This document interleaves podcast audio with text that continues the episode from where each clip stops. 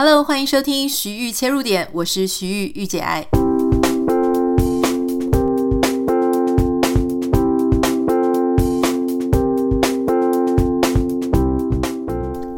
今天要跟大家分享的呢，是一个关于 TikTok 抖音的消息。我不知道你的手机里面有没有已经下载抖音，甚至你也作为抖音的内容创作者了呢？今天是台湾的八月一号凌晨哦，像美国的七月三十一号，《纽约时报》登出了一则新闻，说微软打算想要这个收购海外版的抖音，就是 TikTok。那这个消息传出来呢，其实让大家蛮意外的，因为就在几天之前，美国总统川普他说要把这个背后中资色彩很浓厚的 App 给禁掉。那所以说，这整个收购还有这整件事情的后续到底会不会成功，其实还有待观察哈。毕竟呢，根据这个资料显示说，这一个抖音 TikTok 它在全球是有八亿的用户啊。那在这个 App Apple Store 跟这个 Google Play 里面，它都曾经创下了这个二十亿次下载量的一个软体。所以基本上，就算美国总统他因为中资色彩感觉很浓厚，所以想要把它禁掉，怕有安全的疑虑。呃，其实我相信很多美国的企业都还是磨刀霍霍想要收购这个软体。那我今天其实想要跟大家分享的呢，是前阵子呃，《镜周刊》有报道一篇引用外媒的 Intercept 的一个报道，他说呢，呃，抖音就是 TikTok，它其实是。当然，我们都知道，就是他们是用演算法来算出说他应该要推，应该要推荐给你哪一些影片，然后让哪一些影片呢能够有最大的曝光量。可是据说，根据报道上说，他们禁止老丑穷的影片，就是说，如果呢你这个在里面，你的体型很异常肥胖，啤明显有啤酒肚，或是你的长得很丑，皱纹太多，眼歪嘴斜这种。所谓他们认为是低品质的影片呢，你都有可能没有办法被推荐，甚至默默的就被打压，消失在整个内容创作的海里面。那还有就是说，呃，包含就是说，你家如果太过的简陋啊、残破，像是你一直在拍一些贫民窟、农村破旧的房子等等，或是里面有一些非常敏感的，对中国大陆政府来说是非常敏感的内容，全部都有可能被打压。那我想这一件事情就很值得讨论啦，因为你想说老残穷到底是哪里有错？现在难道连这个老残穷都没有办法在社交平台上生存了吗？哈，所以这整个就是呃，怎么说呢？我想应该是论述上的一个权利，论述上的一个霸权，它到底在支持什么样子的一个内容呢？难道真的是要漂亮、要有钱、要展现非常光明璀璨的一面，你才有资格去玩社群平台吗？呃，抖音其实最近的事情还蛮多的哈，像我们刚刚提到说，美国他前几天，美国总统这个川普他前几天决定要呃讲出说他要打算要禁用抖音，但事实上抖音呢前阵子已经被印度禁用了，印度也不止禁用抖音啦哈，根据新闻报道他说呢，抖音、美图。快手等等，这五十九个中国被他们认为是中国风险软体都被印度封锁了。那在今年六月二十九号的时候，印度的内阁司法部长兼通讯部长普拉沙德呢，他就在他的 Twitter 的官方账号写说。为了印度的治安、国安、国防、国家主权与团结，并且保护印度人民的资料与隐私，我国政府已经列明禁止了五十九个手机的 App。然后最后他说：“印度万岁！”抖音也因为这个印度的禁用，所以他估计他的损失只会达到六十亿的美元。而且大家知道印度人非常多，所以他直接失去了两亿的用户。那当然，就是还有一些 TikTok，因为港版的国安法，所以它也撤出了香港市场等等。所以基本上，抖音最近的事件非常多。那跟我们比较相关的，当然是使用者层面的一些问题，包含说我们在做这些内容创作，或是我们在消费这些内容的时候，它到底背后有没有一只黑手在组长说你该看到什么，你不该看到什么？那像他们都会有一些 For You 啊。给你的一些推荐的影片，到底是不是真的漂亮的、美好的、有钱的才会推给你？老残穷他们就弃之不顾呢？今天我们很荣幸邀请到 TikTok 前台湾区运营主管 Jingle 来跟我们聊一聊，到底抖音的内部是怎么样运作的。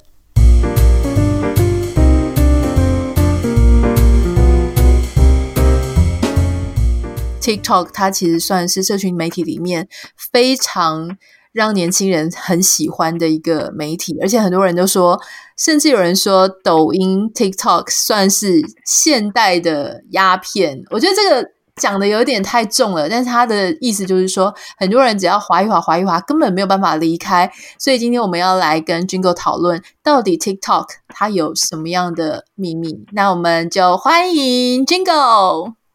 嗨，大家好，徐玉的粉丝们好，非常荣幸上徐玉的粉呃徐玉的节目，紧张，我有点紧张。Jingle，你自己也有一个 podcast 对不对？你要不要先介绍一下你的 podcast 叫什么？天啊，你要夜配我的 podcast 吗？我要落泪了。我也有一个节目是在讲一个职场大小事这样子，但是呃，我的之前的下属，然后他可能会提出问我一些就是关于职场的一些妹妹嘎嘎，那我可能会以呃姐姐的角度给他一些分享跟建议这样子，然后我们的节目叫做哎，我问你哦，谢谢。哎、我问你哦，好，大家如果对职场的大小事，或是你今天听完这一集非常的喜欢 Jingle 的话，也可以去找他的 Podcast 来听。好了，那我们赶快进入正题，正题就是快点讲一下 TikTok 它到底是怎么样抓住用户的眼球。我最近读了一个报道，他说 TikTok 是在他的演算法上下了很大的功夫，而且他会。去调整一些所谓不好看的影片，让它很难冒出来，然后他会去 promote 他觉得很好看的影片，是真的吗？嗯，这句话我觉得算是一半真的，然后一半我就是持保留的立场，因为其实他。整体讲的没有错，因为我们有个很强的演算法。其实每一个社群平台都像这样子，不管是 YouTube 啊，或者是 IG 啊、FB，其实基本上都有很强烈的、很强大演算法去推算，然后让用户可以看他们喜欢的东西。那为什么每一个平台都会有这样子的演算法呢？其实目的很单纯，就是希望你在上面多留一秒钟。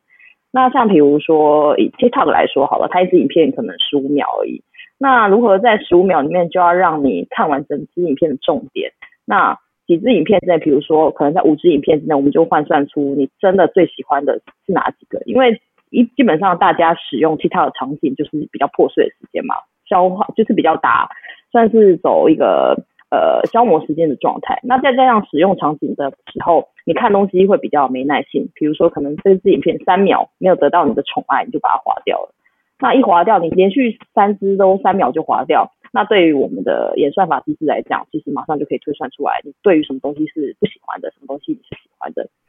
那这样子的算法，我们就会马上推播给你，接下来下一支第四支影片的时候，就会告诉你这支可能是你喜欢的内容。那为什么我刚刚会说，嗯，这句话有有对，也有正常，也有保持中立的看法呢？其实很多人都会下一个注解说啊。那表示我东西如果不好看，那我就是不是出现不了在这个演算法上面？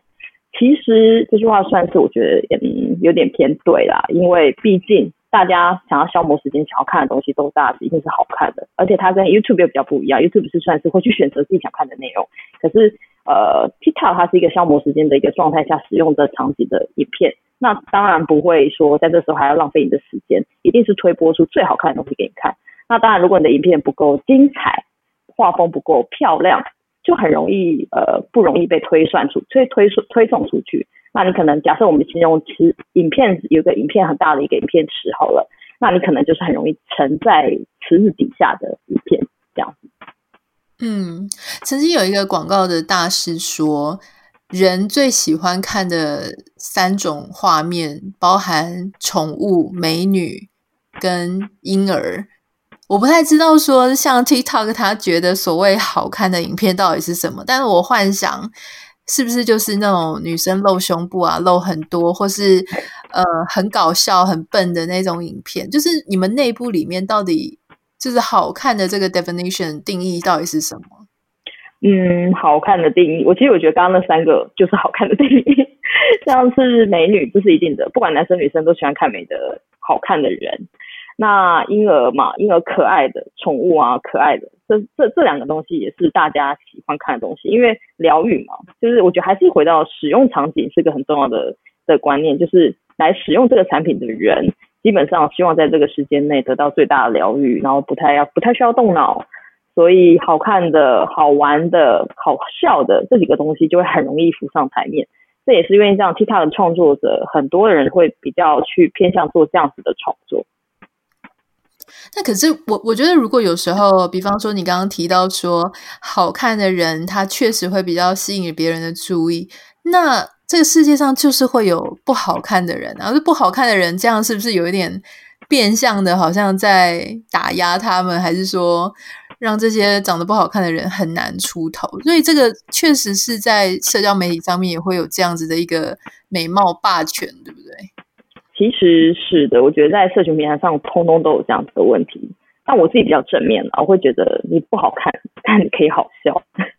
所以，嗯，我觉得这应该是所有平台现在最，应该所有社群平台现在都觉得最麻烦的地方，因为。如没没有办法，就是说，呃，由平台来定义你的东西是否该被更多人看见。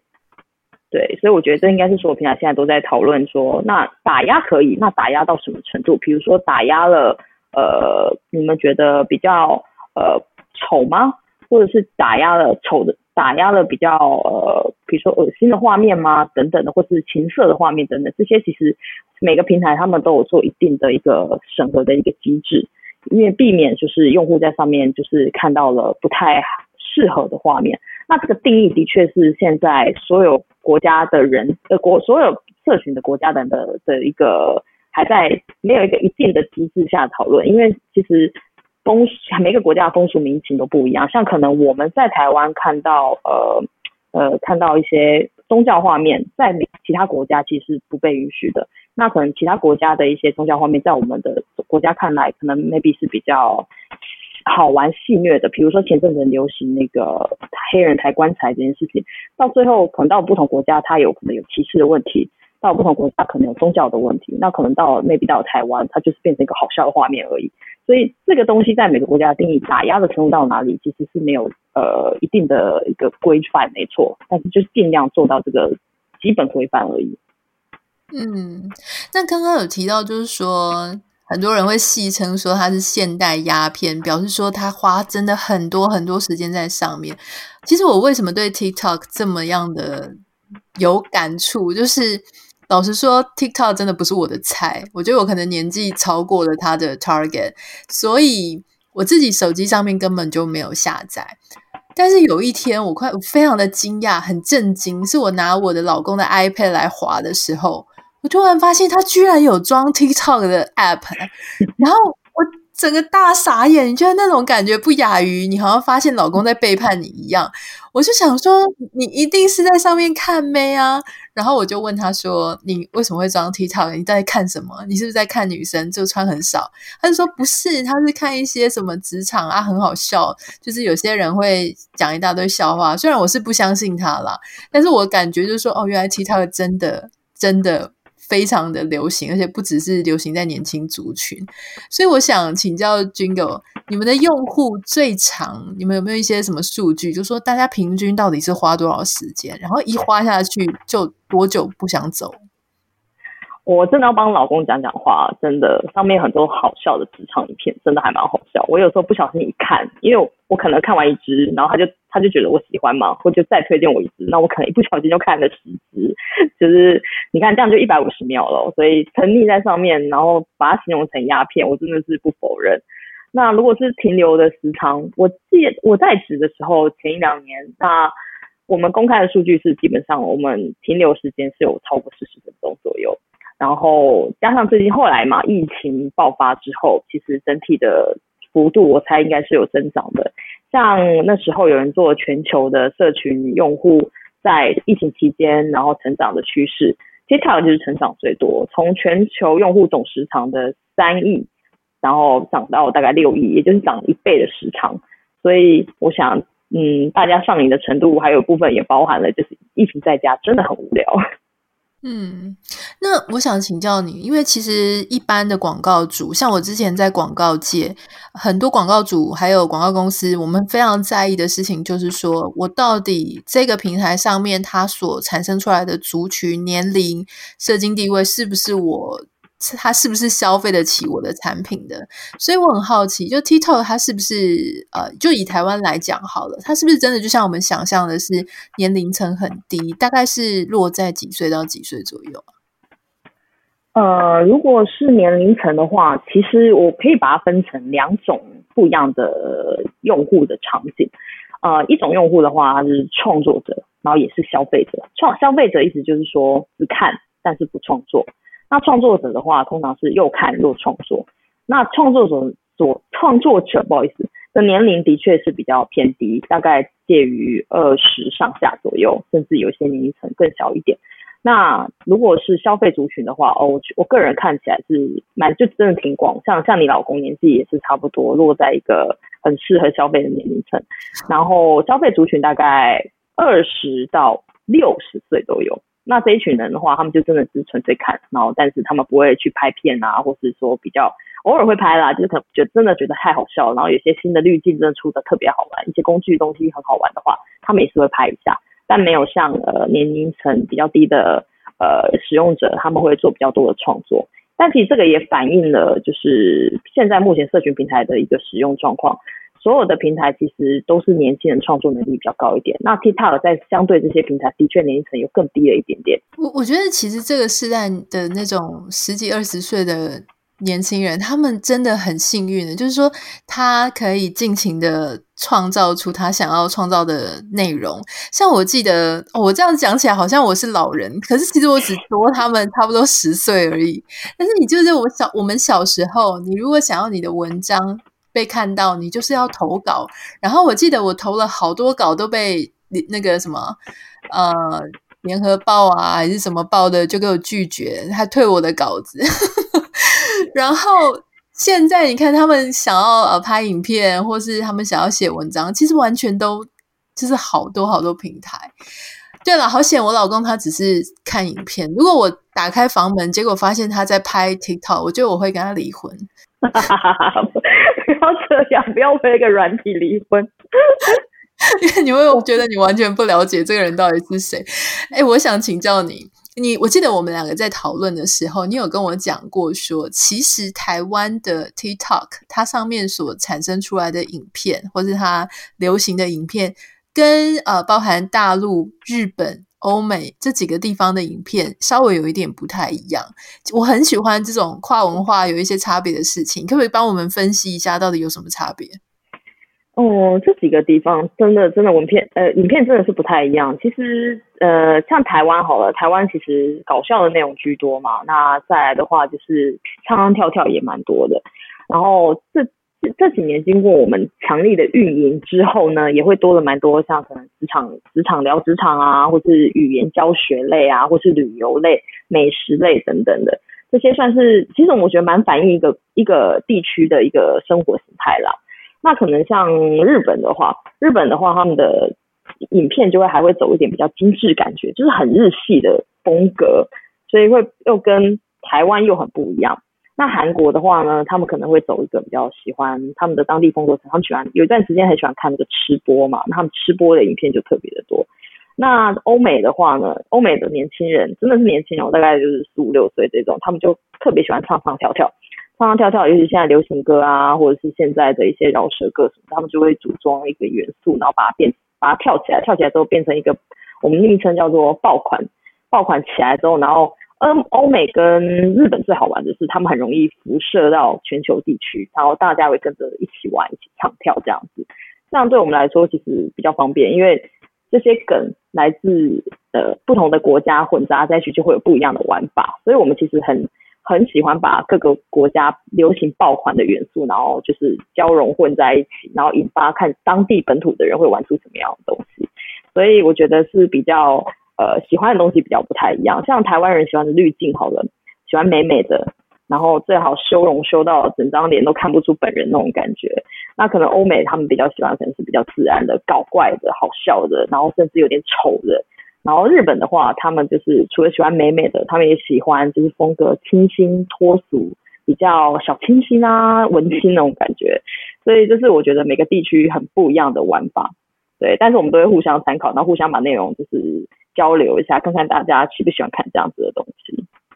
对，我我发现我在美国，我有后来有试图看一下，我发现他们很喜欢，就是就像你讲的，有韵律、有节奏，然后他会跟着跳，或是他有时候他们是就是会一直去怎么讲，就是他会有一个风潮，然后他们针对同一个梗去玩，比方说他玩左边接到右边那种，就是他去玩视觉的那种框，他的他的重点反而比较不是说人长得漂不漂亮，而是大家的那个创意跟动感。哦，对对对，就是那个创意的感觉的话，我觉得呃，欧美国家其实玩的比较起来，因为他们很容易去参考一个 reference，然后觉得那个人玩的挺好玩，然后可能美西玩了一个玩法，那美东又创造出另外一个不一样的玩法，然后它当它辐射到全世界的时候，可能来到了日韩，好了，日韩他们就会用他们的民族性的风格玩出另外一个东西，然后像这样子，基本上可以辐射到全球地区，我们就会叫它爆款。我发现台湾有很多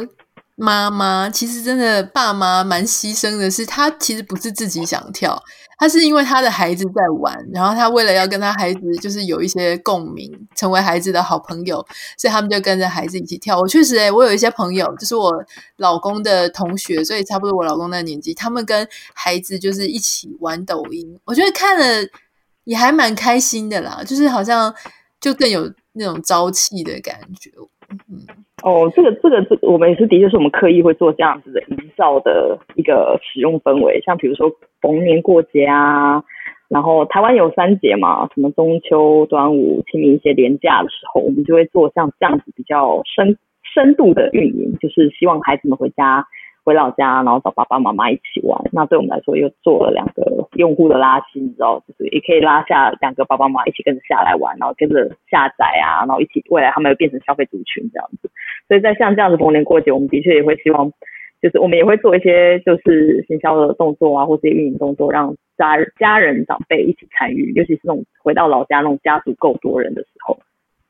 嗯，如果现在在收听的听众朋友，你会觉得很奇怪，说，那如果说只是年轻人很强，难道不行吗？为什么一定要把这个中高年龄层一起拉进来？我想跟各位分享，就是对一个媒体来讲，呃，他当然已经很强是非常好的事情，可是对于他的客户，也就是广告商来说，他们还是会希望手上有很多是那种主力消费族群。所谓主力消费族群，就是真的能够出得起钱。买得起东西，这样他们在一些实质上的产品转换上，产品转换率的表现上会更好。所以，我想这个应该是所有社群媒体他们都想要把他们的族群做大的原因，不能只是锁定在某一个很小的族群里面。比方说，尤其是年轻人，年轻人很喜欢买这个，就是很喜欢用免费的东西啦，或者说他的口袋比较没有那么深，那这个对他们来说就会变成一个商业上面的一个缺口，对吧？没错，我们的确是有这样的顾虑跟考量，因为 其实长辈或者是年龄层，我我不是在说你长辈哦，你不要误会，就年龄层比较高的人，他们的消费力当然比较强嘛。那他只要愿意停留在我们平台上多看几支影片，那我们就可以跟广告主说，你看我们其实不是只是一个呃年龄层比较低的人会喜欢的一个软体，那同时间我们创这些年龄层低的人创作出来的内容，其实对于高高年龄层的人来讲，也会是很喜欢消费的内容。他们因为他们想要图的就是一个快乐跟简单嘛，就是看看影片，开开心心，然后下班滑个五支十支，滑个二十分钟，然后接下来就是去睡觉啊休息这样子。所以这个对我们来说，呃，高年龄层也是我们在变现未来变现一个商业模式很重要的一个参考数据。今天非常感谢 Jingle 来跟我们分享关于抖音 TikTok 它的一些营运里面的一些小秘密，一些 insider 才会知道的事情。然后我觉得收获非常的多，所以欢迎你下一次如果有机会的时候再来跟我们分享好吗？好的，没问题，谢谢大家，欢迎拜托大家支持徐玉，谢谢你们。